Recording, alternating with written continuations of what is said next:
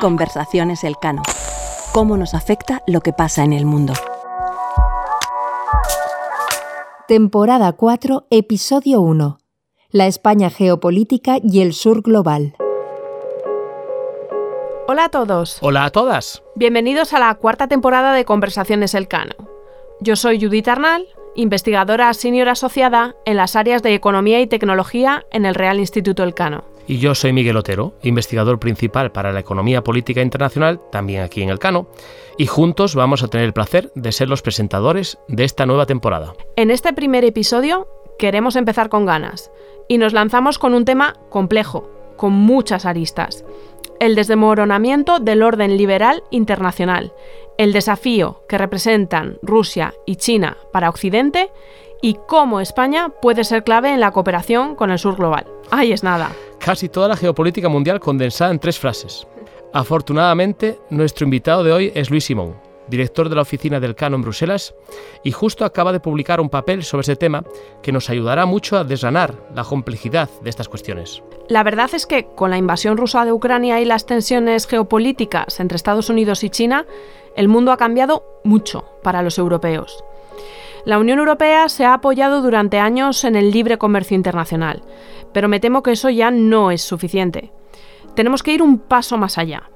Como de hecho ha reconocido la propia presidenta de la Comisión Europea, Ursula von der Leyen, al hablar de la necesidad de impulsar una Europa geopolítica, o el alto representante de la Unión Europea para Asuntos Exteriores y Política de Seguridad, Josep Borrell, cuando dice que la Unión Europea necesita redescubrir el lenguaje del poder. Cuando me presenté delante de ustedes en 2019 con mi programa para una Europa verde, digital y geopolítica, sé que algunos tuvieron dudas. Y eso fue antes de que el mundo se diera la vuelta con una pandemia global y una guerra brutal en suelo europeo. Pero miren dónde está Europa hoy. Hemos visto el nacimiento de una unión geopolítica que apoya a Ucrania frente a Rusia una Europa que responde a una China asertiva.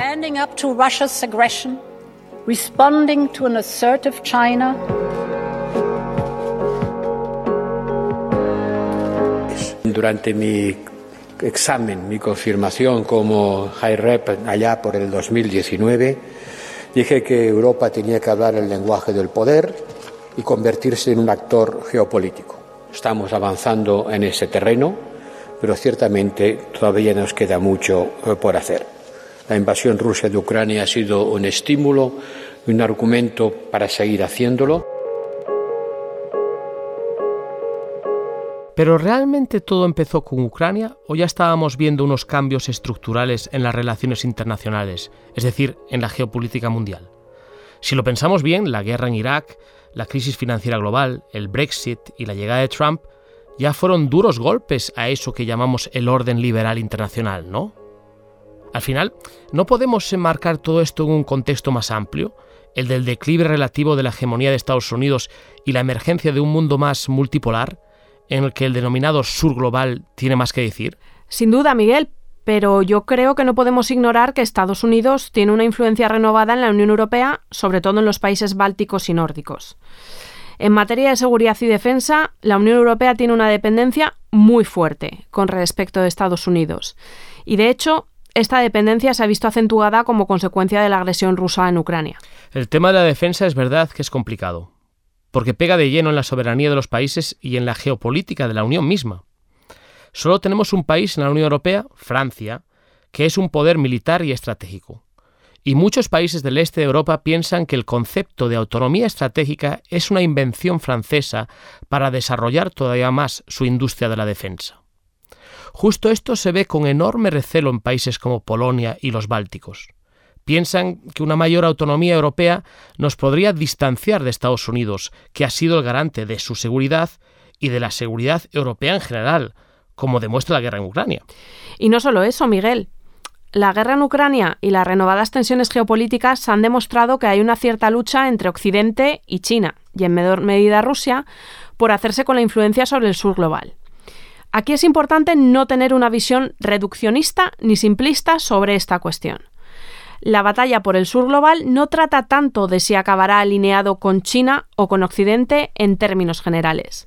Más bien, creo que conviene prestar atención a pequeños cambios, que puedan acabar teniendo importantes consecuencias geopolíticas.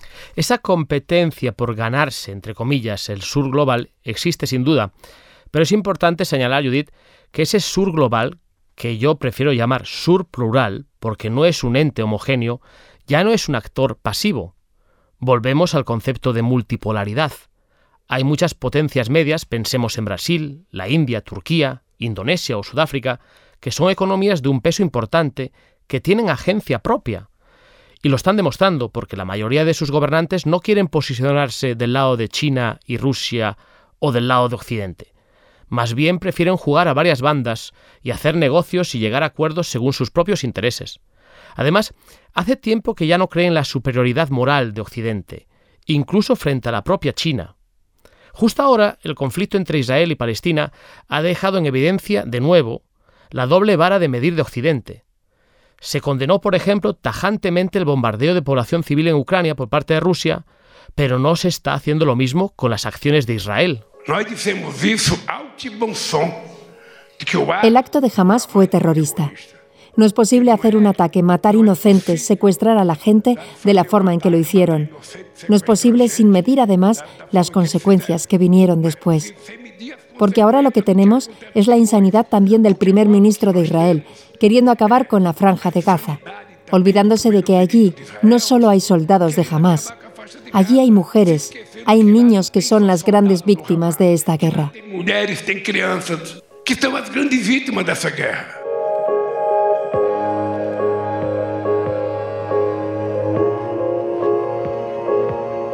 La verdad es que, pensando en España, tenemos una posición privilegiada en términos geopolíticos que creo que deberíamos aprovechar.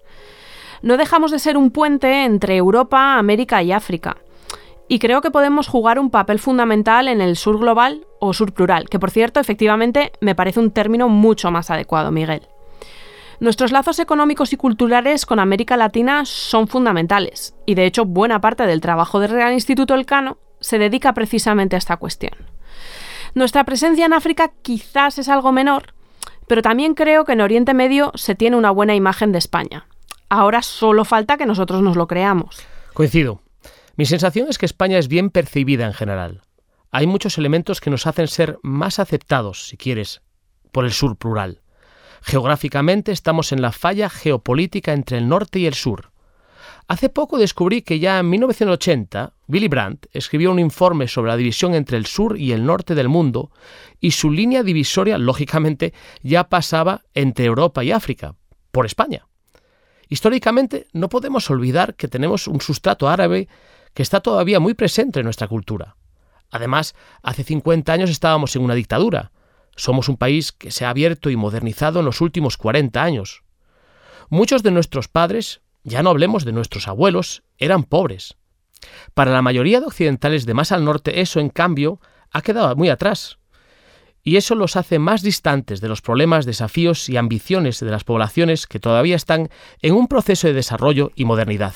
Y bueno, lo dicho, para hablar de todo ello, de los desafíos geopolíticos de Europa y de cómo España puede tener un mayor papel en la cooperación con el sur plural, tenemos a uno de nuestros compañeros en el Real Instituto Elcano, Luis Simón, director de la oficina en Bruselas e investigador principal para temas de seguridad y defensa, que acaba de publicar un provocador policy paper titulado Punta de lanza, España, Europa y la batalla por el sur global.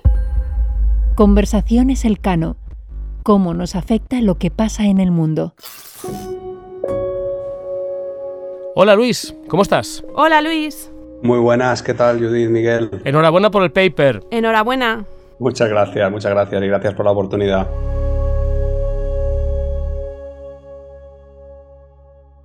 Luis, en tu policy paper defiendes que España puede jugar un papel clave en este nuevo entorno geopolítico.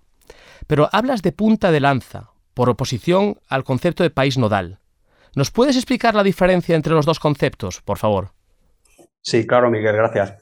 Yo, un, poco al hilo de lo que comentabais en la introducción, eh, eh, empiezo el papel diciendo que, el repunte de la rivalidad entre estados eh, y, en concreto los desafíos de Rusia y de China, digamos que en los niveles regional y global del llamado orden internacional, respectivamente, parece que se están consolidando, ¿no? que se han venido consolidando en los últimos años como principales elementos estructuradores de la política exterior europea y de las relaciones transatlánticas, ¿no? tanto en la Unión Europea como en la OTAN. ¿no? Hay este énfasis en la, en la, competición estratégica, sobre todo con Rusia y con China, ¿no?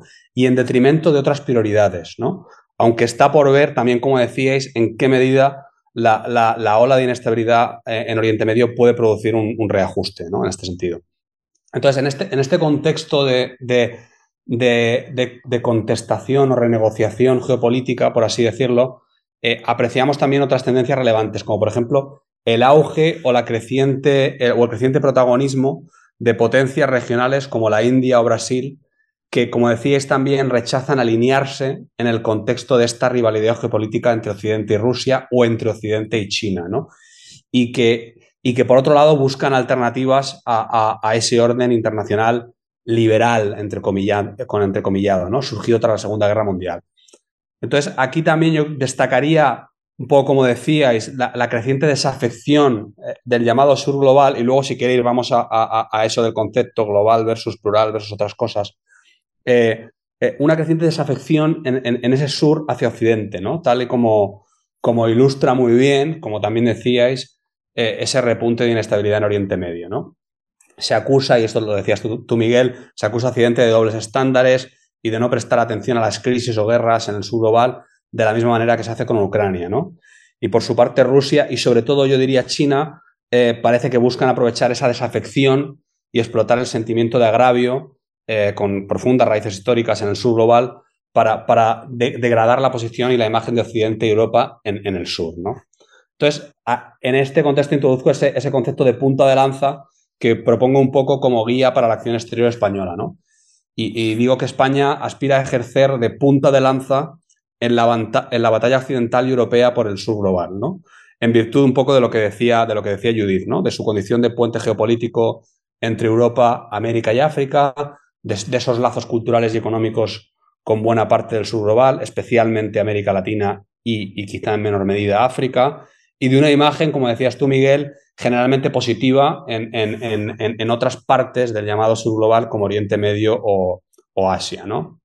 Entonces, tal y como yo lo veo, y yendo un poco al grano de la pregunta, eh, la, transición hacia un mundo caracterizado por, por, el repunte de la rivalidad entre estados, entre grandes potencias, parece que emplaza a España a, abrazar una visión de las relaciones internacionales eh, eh, que, trascienda esa que ha caracterizado eh, eh, eh, la, acción exterior española desde el final de la Guerra Fría, ¿no? Y que parte de la idea de que hay que cooperar con todo el mundo en búsqueda de un multilateralismo integrador que nos ayude a solucionar problemas que en su mayoría son de, índole transnacional, como el terrorismo, el crimen organizado, la, inestabilidad, el cambio climático. Entonces, esa visión que hemos tenido los últimos 30 años, yo diría, emplazaba a España a, convertirse en un país nodal, a desenfatizar la tensión interestatal, la tensión geopolítica entre estados y a tejer relaciones a izquierda y a derecha sin discriminar claramente entre socios, aliados y competidores en pos de un multilateralismo integrador. ¿no? Entonces yo aquí lo que digo es, ahora mismo la rivalidad interestatal ha adquirido una dimensión central, ¿no? que hace imposible que la ninguneemos o que la desenfaticemos. ¿eh? Entonces, y, por otro lado, dificulta mucho este concepto de multilateralismo integrador, donde cabe todo el mundo, incluido Rusia y China, ¿no? Y ojo que esto no implica renunciar al diálogo con Rusia o con China, ¿eh? ni siquiera Estados Unidos eh, aboga por eso. Pero sí un poco... Luis, perdona, eh, ahora que estás haciendo referencia a Rusia y, Ucrania, ¿realmente podría hacer algo España ante la situación actual de, que hay en Rusia y en Ucrania? ¿Tenemos un rol que jugar ahí?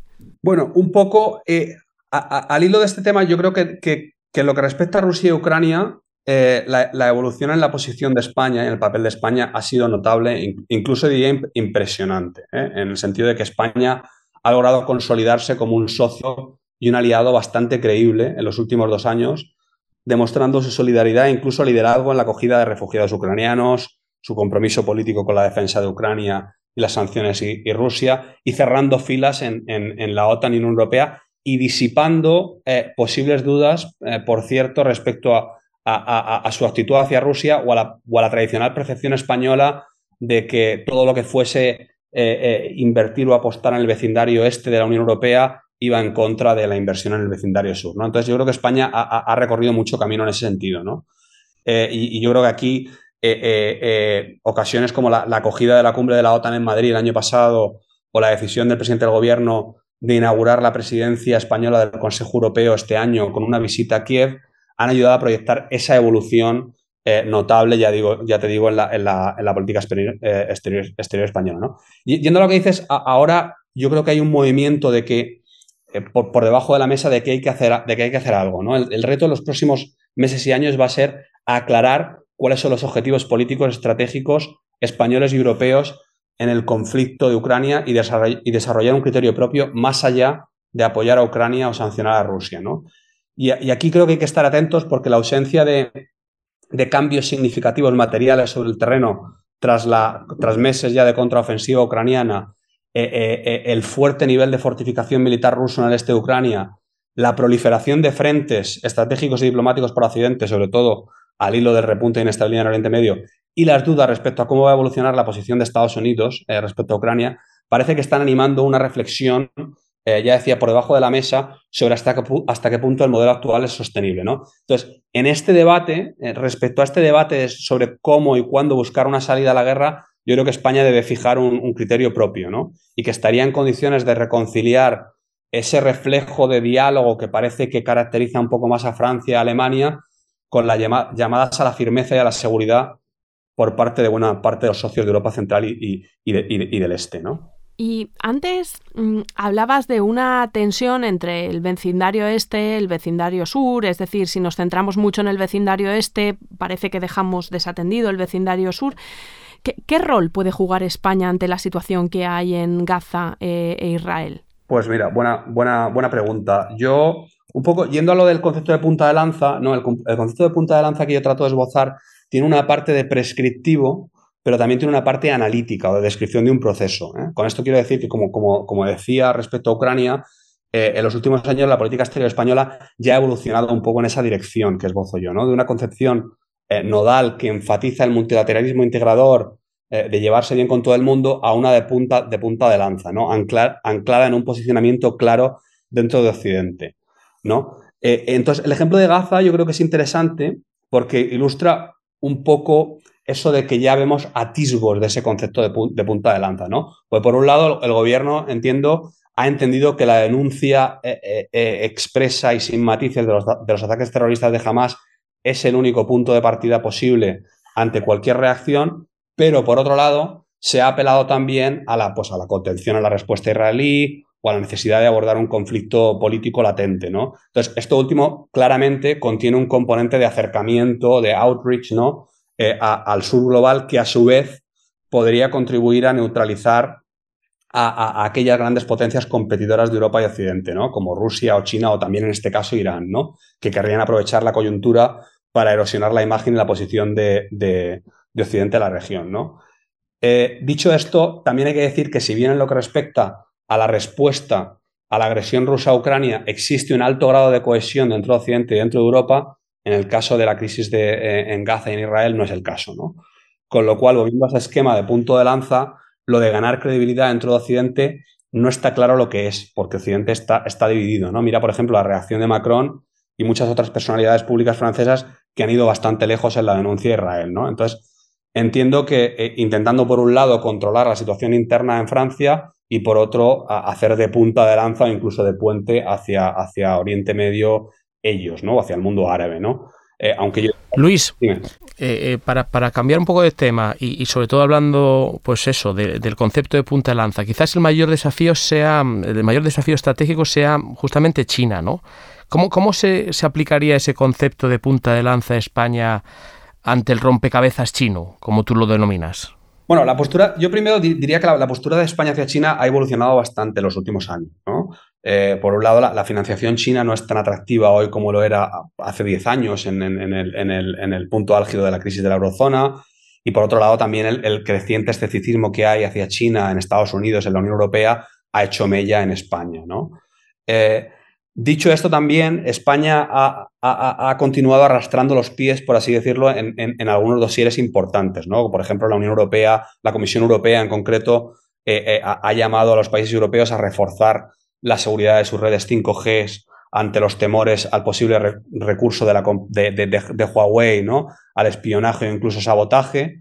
Eh, y España, pues, se ha movido, pero no se ha movido tan, tan, tan, tan, tan rápido o de forma tan decisiva como otros países, ¿no? Entonces, ¿tú, crees que, España es algo más ingenua que otros países en la Unión Europea en relación a China? Bueno, a ver, eh, desde luego no es, la, no es la única, ¿no? No es la, no es la única que, que, es ingenua, por así decirlo, ¿no? Como, como dices tú. Eh, en el sentido de que mm, la importancia económica y comercial que tiene China y la percepción que no representa eh, una amenaza de seguridad directa o de primer orden eh, sigue pesando bastante en, buena parte de Europa, incluida España, ¿no? Eh, eh, pero aquí yo destacaría también Alemania, ¿no? Se, sigue destacando la importancia e incluso la centralidad de la cooperación e-, económica o en la lucha contra, contra, amenazas transnacionales y globales, como por ejemplo el cambio, el cambio climático, ¿no? A, la vez que el planteamiento de China como competidor o rival sistémico parece que ocupa un lugar más, más, más secundario, ¿no? Entonces, este, este reflejo acomodaticio o mercantilista, eh, yo creo que, que, aplica a buena, a buena parte de Europa, ¿no? sobre todo a buena parte de Europa eh, eh, occidental. Aunque, sí que yo creo que destacaría a España, a países como España o a países como, como Alemania. Y ahora, Luis, pasemos a hablar del sur global, porque aunque China y Rusia, por ejemplo, forman parte de los BRICS, no se considera que formen parte del sur global o plural. Entonces, ¿cómo crees que debe tratar España a los países del sur plural en este nuevo contexto?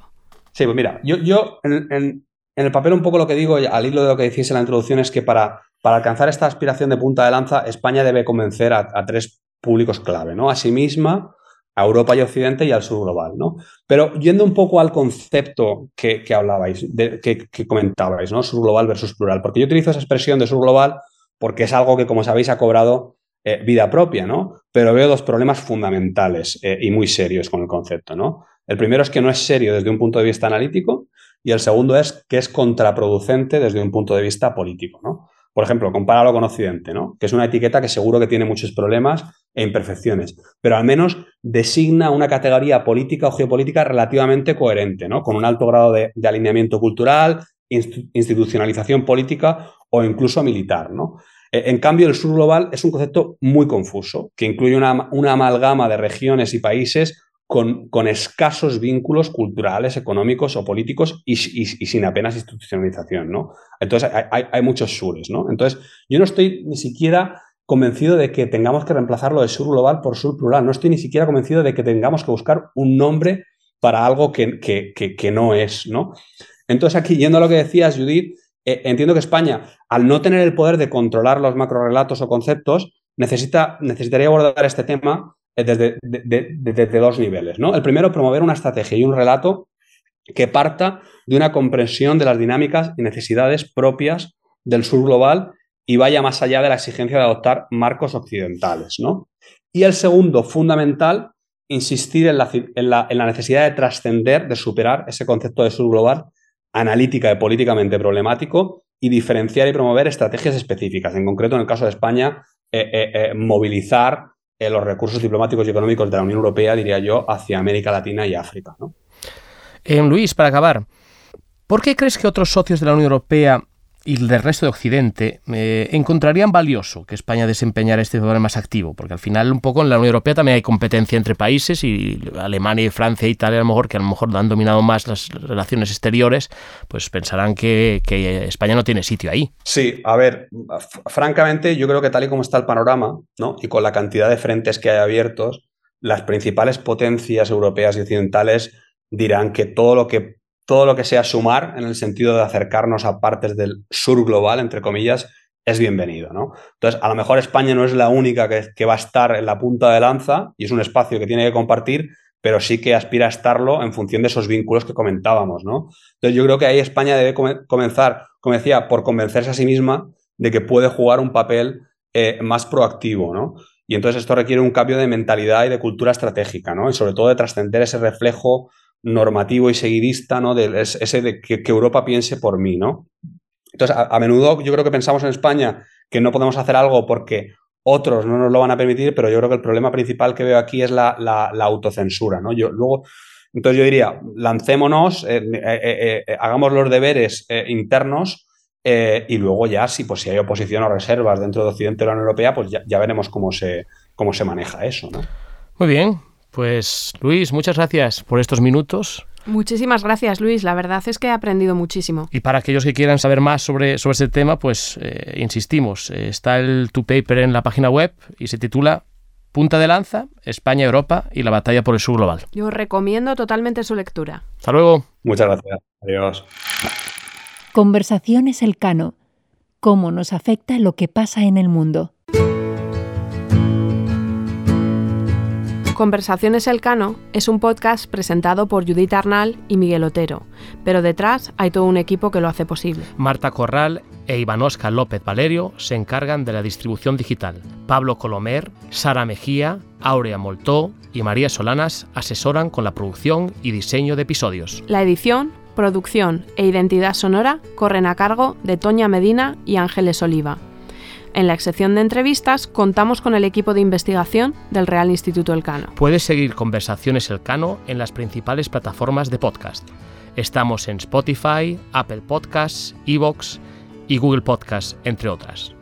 Si quieres conocer los temas que tratamos aquí con mayor profundidad y estar al día de todas nuestras actividades, visítanos en la web del Real Instituto Elcano www.realinstitutoelcano.org o síguenos por Twitter en arroba rielcano.